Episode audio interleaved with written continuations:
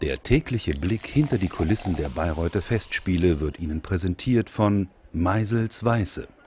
Mach's auf deine Weise.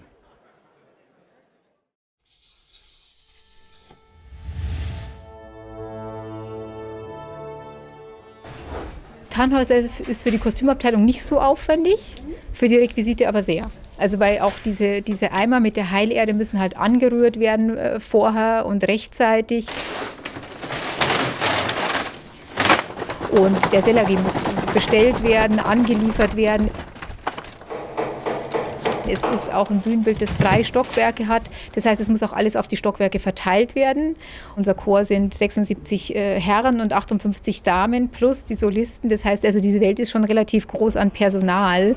Und damit man das auch glaubt, dass die da alle leben und wirken und ähm, ähm, einen, einen Tagesrhythmus haben, braucht man halt einfach auch viele, viele Dinge.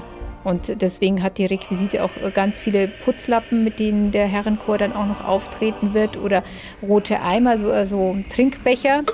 Damit die Trinkbecher nicht schräg und scheps und krumm gehalten werden, ist auch überall immer ein bisschen Wasser drin.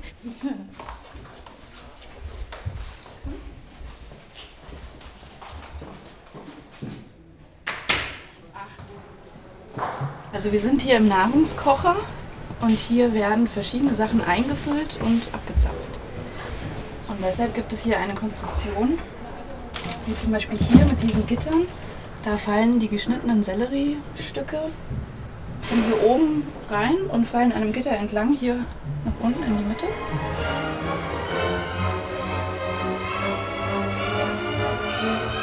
Wir hatten da Kaulquappen als quasi der Ursprung allen Lebens. Ich habe das auch noch nirgendwo gesehen, ein Kaulquappenkostüm. Also da standen wir jetzt quasi von, vor einer äh, sehr einfachen organischen Grundform des Lebens und mussten die aber natürlich so groß machen, dass es über einen Menschen drüber passt. Ja?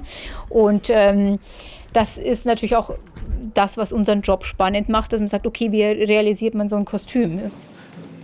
Da haben wir einen ähm, von mir sehr geliebten Werkstoff. Ähm, das ist eigentlich ein Dämmmaterial aus dem Schiffsbau. Ähm, das haben wir dann zugeschnitten, ausprobiert und dann halt verfeinert. Und da ist jetzt, das ist quasi so eine Wabenstruktur mit so drei Zentimeter dick. Das heißt, man kann da auch sich drauflegen und, und knautschen, alles, was die Kaulquappen auch machen im Stück. Hallöchen.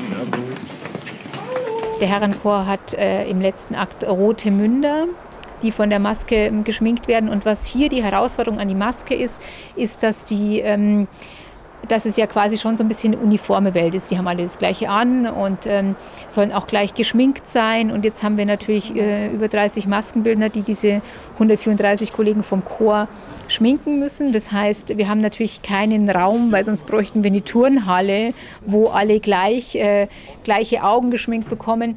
Das heißt, äh, die Maskenbildner sind verteilt auf mehrere Garderoben und auf mehrere Schminkräume und ähm, da ist es Aufg die Aufgabe unserer neuen Maskenchefin und ihrer Kollegin vom Chor, zu kontrollieren, dass das alles gleich ist. Elisabeth sticht sich selber in die Hände, hat Blut das ist natürlich für uns auch immer so eine kleine Forschungsaufgabe.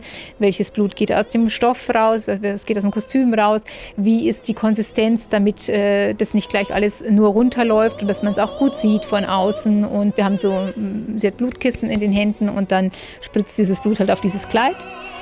Dieses Kleid wird sofort nach dem zweiten Akt ausgezogen, in kaltes Wasser gelegt und muss auch gleich ein bisschen mm, mit Kernseife behandelt werden, damit es äh, für die nächste Vorstellung wieder sauber ist.